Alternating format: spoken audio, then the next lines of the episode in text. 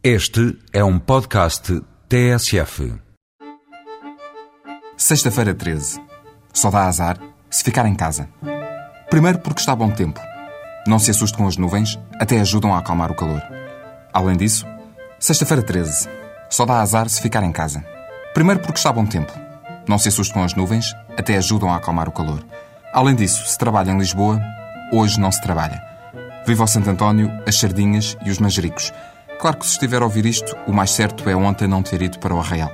Seja como for, com ou sem feriado, com ou sem fim de semana prolongado, aproveite os dias que aí vêm para se pôr ao fresco. E não precisa de ser à beira-mar. Pode ser à beira-rio. E não é um rio qualquer. O Rio Tejo. Começa amanhã em Vila Nova da Barquinha, junto ao Castelo de Almorol, a primeira edição do Barquinha Non-Stop.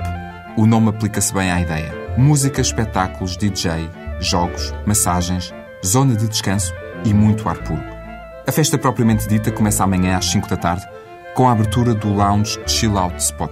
Se não está habituado aos nomes, podemos traduzir livremente como zona de lazer com música eletrónica calma que se pode dançar, mas sem martelar muito nos ouvidos. Até domingo às 6 da tarde vai haver DJs aos comandos dos pratos.